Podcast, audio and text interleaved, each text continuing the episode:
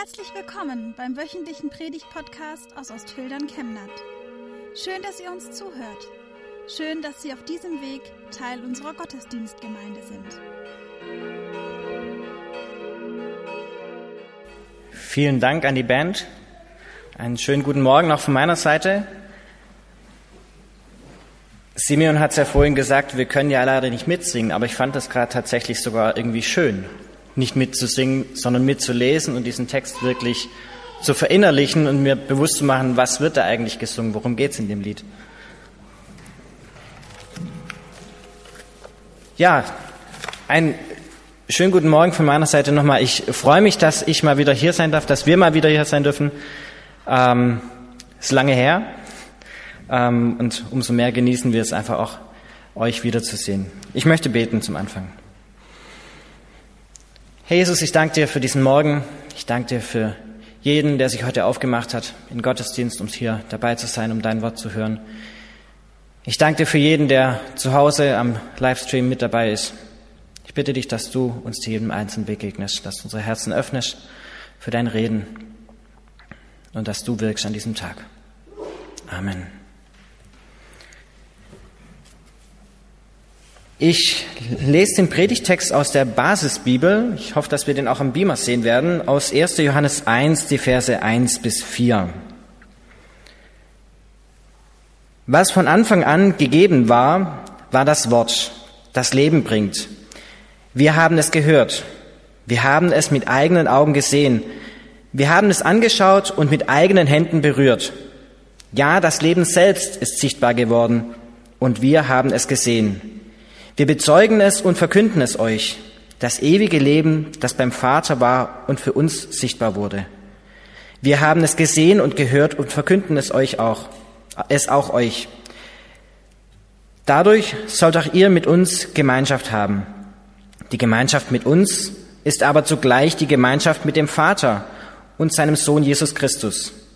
Dies schreiben wir, damit die Freude uns ganz und gar erfüllt.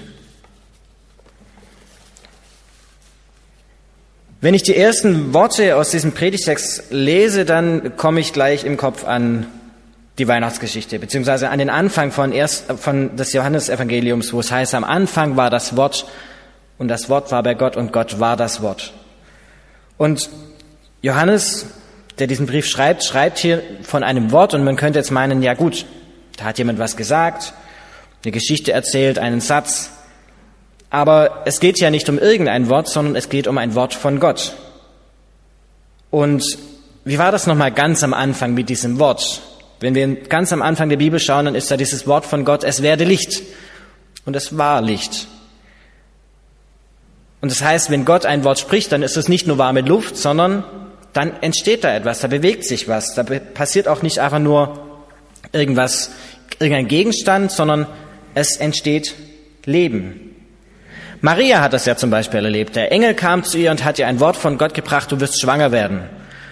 Und das hat ihr Leben verändert. Es ist buchstäblich Leben entstanden in ihr. Dieses Wort, das kann auch eine Verheißung sein. Wir haben es in der Schriftlesung gehört von Simeon, der dieses Wort hatte. Du wirst nicht sterben, bevor du den Messias gesehen hast. Und das hat er nicht einfach nur so, okay, habe ich mal gehört, sondern das hat ihn bewegt, das hat ihn nicht mehr losgelassen. Und bis er irgendwann sich vom Heiligen Geist getrieben gefühlt hat, ich muss jetzt in den Tempel gehen. Wir wissen gar nicht genau, das steht nicht drin in dem Text, wir wissen gar nicht genau, wann er das Wort gehört hat.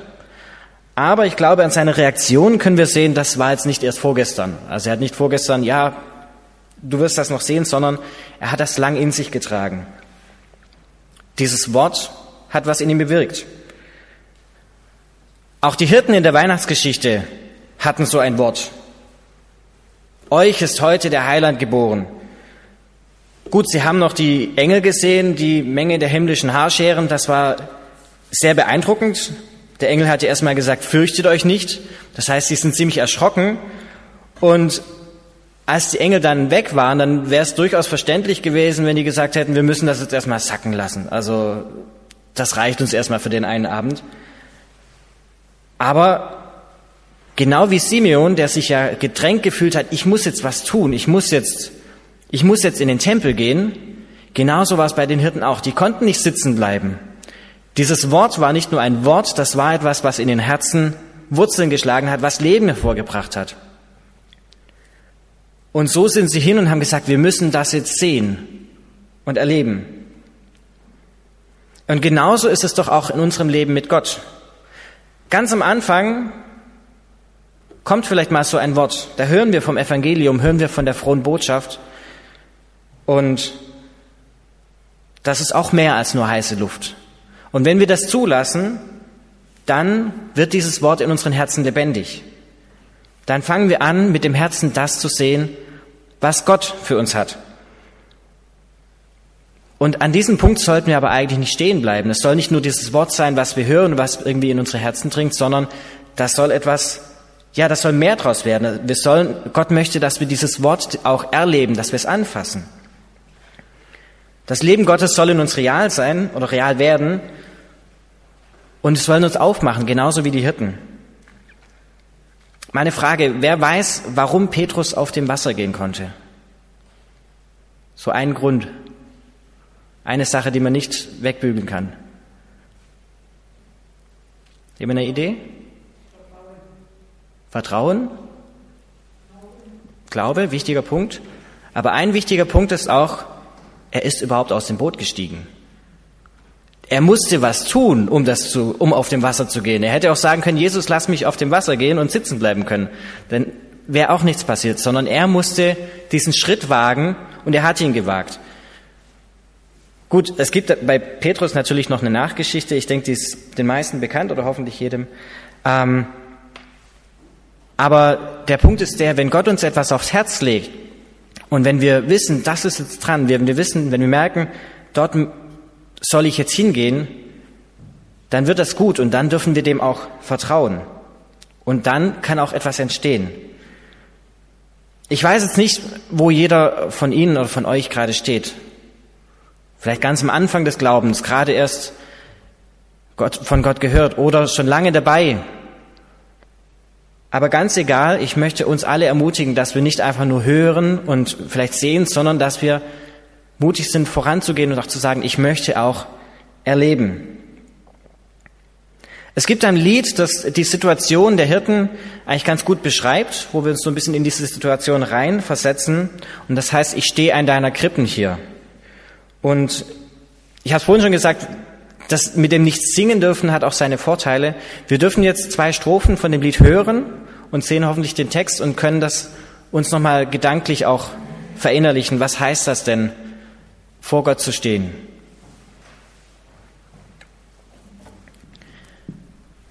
In Vers 3 von unserem Bibeltext heißt es dann, wir haben es gesehen und gehört und verkünden es euch.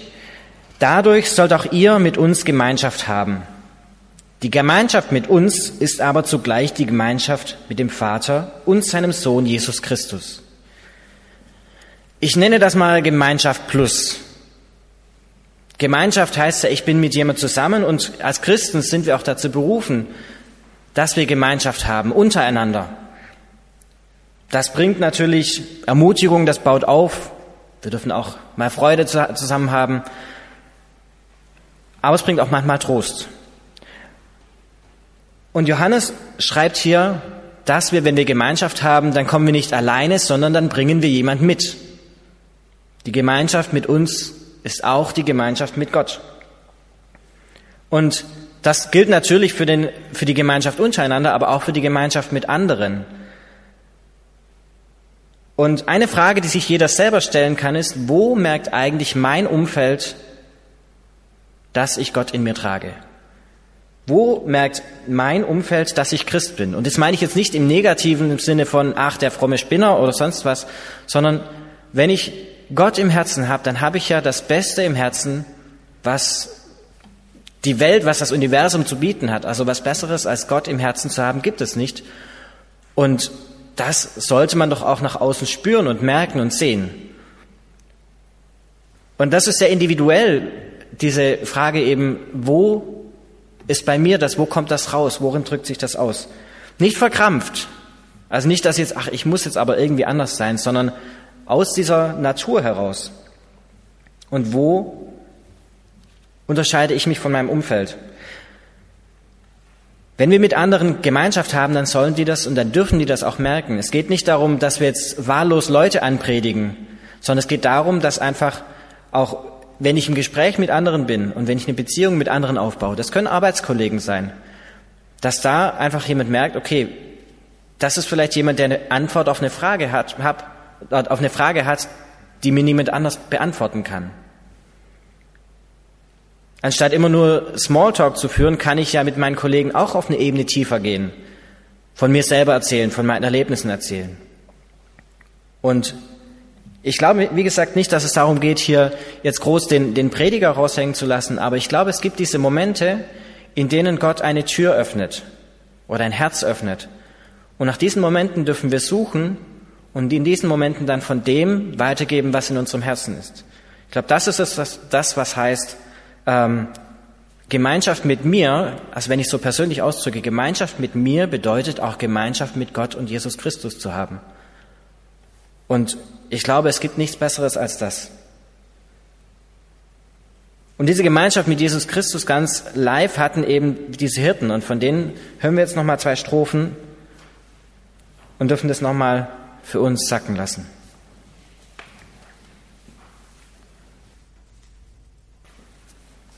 In Vers 4 von unserem Predigtext geht es dann so zum Schluss ein Stück weit. Ich meine, das ist der Anfang von dem Brief, aber dieser Teil endet mit, dies schreiben wir, damit die Freude uns ganz und gar erfüllt. Jetzt sind wir noch in der Weihnachtszeit, haben gerade Heiligabend und die Weihnachtstage verbracht mit hoffentlich einem, zumindest einem Teil der Familie. Und Weihnachten ist immer so eine spannende, spannende Zeit. Also auch bei vielen äh, war hoffentlich die Zeit sehr schön, dass man Gemeinschaft hatte, dass man, wie gesagt, zumindest einen Teil der Familie sehen konnte. Und ich hoffe, dass die meisten von uns am Ende ermutigt nach Hause gegangen sind. Bei manchen war es vielleicht auch eine beklemmende Zeit. Vielleicht ist im vergangenen Jahr jemand gestorben, der jetzt zum ersten Mal nicht mehr dabei ist und dann weiß man nicht so richtig, wie macht man das, wie wird das. Kommt vielleicht auch ein bisschen Wehmut hoch. Oder es gab Streit in der Familie. Ich denke, gerade in dieser Zeit ist das Potenzial dafür sehr hoch durch Meinungsverschiedenheiten. Aber wenn es nach Johannes geht, dann ist ja eines klar am Ende, das Wort Gottes, das Leben in uns geweckt hat, das Wort, das Gott sichtbar gemacht hat und das uns ermutigt, mit Gott voranzugehen und ihn zu erleben, das soll uns ganz und gar mit Freude erfüllen. An einer anderen Stelle im zweiten Timotheusbrief heißt es auch, der Geist Gottes ist kein Gott der Furcht. Ich denke, gerade in dieser schwierigen Zeit, wo wir diese Pandemie erleben, da möchte Gott uns Christen gebrauchen, damit wir nicht Panik verbreiten, sondern Hoffnung machen. Die Bibel vergleicht uns Christen ja auch mit Licht. Ihr seid das Licht der Welt. Und wann könnte ein Licht heller sein als in der Dunkelheit? Mir ist schon bewusst, dass das nicht immer leicht ist. Also die Pandemie betrifft ja nicht nur andere, sondern betrifft jeden von uns. Und jeder hat da sein Päckchen zu tragen und seine Schwierigkeiten vielleicht auch, seine Herausforderungen. Aber Johannes macht uns Mut, dadurch, dass er schreibt, er, schreibt nicht, stellt euch nicht so an und freut euch doch mal, sondern er bezieht es vielmehr auf das Wort Gottes. Dieses Wort das Leben hervorbringt. Dieses Wort bringt uns auch die Freude. Und dies sollen wir scheinen lassen in die Welt, die uns, äh, ja, und für die Menschen, die uns umgeben. Wenn die Schwierigkeiten um uns herum größer werden, dann kann ich mich natürlich entscheiden, schaue ich jetzt auf die Schwierigkeiten, lasse ich mich davon überkommen oder schaue ich vielleicht auf das Wort Gottes. Es gibt diesen Spruch, Loben zieht nach oben und Danken schützt vor Wanken. Und das sind zum Glück beides Dinge, für die ich mich entscheiden kann. Egal, was gerade um mich passiert, ich kann sagen, okay, ich mache jetzt mal einen Punkt hier, ich mache eine Pause und ich lobe jetzt einfach mal. Und ich danke Gott einfach mal für das Gute. Und dadurch verändere ich meinen Fokus eben auf Gott hin. Ich habe vorhin äh, davon gesprochen, dass wir uns aufmachen sollen, damit wir Gott in unserem Leben wirklich auch erleben. Und ich denke, die meisten von euch, von Ihnen wissen, dass ich mich mit meiner Familie vor sechs Jahren auch aufgemacht habe. Wir sind äh, von Chemnat weg, wir sind von Deutschland weg und sind nach Ruanda geflogen oder gezogen sogar, um dort zu arbeiten. Und ziemlich viele Leute haben uns ehrlich gesagt, wie mutig sie das finden. Und ganz ehrlich, ähm, wir haben das nie so empfunden. Also es war für uns nie, ja, wir sind mutig und wir machen das, sondern für uns war das etwas ganz Natürliches. Also wir wollen auch gar nicht so dastehen im Sinne von, ach, das sind die Mutigen, die jetzt nach Ruanda gezogen sind oder sonst was. Es geht ja gar nicht darum zu vergleichen. Es geht nicht darum, okay, wer macht jetzt was für Gott oder, oder wer hat welchen Mut. Es gibt andere, die gehen in Krisengebiete oder ähm, sonst wohin. Sondern der, der Schlüssel für das Ganze liegt eigentlich in diesem Leben, das Gott in uns schafft. Wenn wir dieses Leben in unserem Herzen entstehen lassen, und eine grundsätzliche Entscheidung treffen, dann kommt der Rest eigentlich von selber. Und diese grundsätzliche Entscheidung heißt einfach, ich gehe dahin und ich gehe, wo Gott mich führt, ich vertraue ihm, dass er mich dort auch begleitet und dass er mich leitet. Und deshalb war das für uns auch nie ein großer Schritt, äh, zu sagen, okay, wir machen jetzt was Großes, sondern wir wussten in unseren Herzen, das ist jetzt dran, dort ist unser Platz und das hat uns durch diese Zeit getragen. Davor, während der Zeit und auch jetzt, wo wir wieder zurück in Deutschland sind. Und ich kann euch versprechen, wir sind nicht mit Furcht nach Ruanda gegangen, auch wenn wir uns bewusst waren, da gibt es Herausforderungen. Wer unsere Rundbriefe gelesen hat und es ein bisschen verfolgt hat, weiß auch, dass wir Herausforderungen hatten in den Jahren. Aber wir haben immer gemerkt, okay, das ist der Platz und es passt und wir wissen, wir sind hier richtig. Und deshalb sind wir mit Freude dorthin gegangen, wir sind mit Freude in Ruanda gewesen und wir sind auch mit Freude zurückgekommen. Und ich kann wirklich sagen, dieses, diese jetzt fünfeinhalb Jahre waren die besten Jahre unseres Lebens bis jetzt. Und ähm, bei Gott gibt es immer eine Steigerung, deshalb bin ich gespannt auf das, was jetzt eben in Zukunft kommt. Ich möchte uns ermutigen, dass wir uns aufmachen auf den Weg, dass wir Gott anfassen, nicht nur hören, nicht nur sehen, sondern erleben. Ich möchte uns ermutigen, dass wir diese Gemeinschaft von Gott, die Gemeinschaft mit Gott, dass wir die mitbringen, wenn wir Gemeinschaft mit anderen haben. Und ich möchte uns ermutigen, dass wir Freude leuchten lassen in diese Welt, ganz egal, was um uns herum passiert. Nicht, weil wir das irgendwie produzieren können, sondern weil Gott das in uns macht. Und wir hören noch die dritte Strophe von Ich stehe an deiner Krippen hier.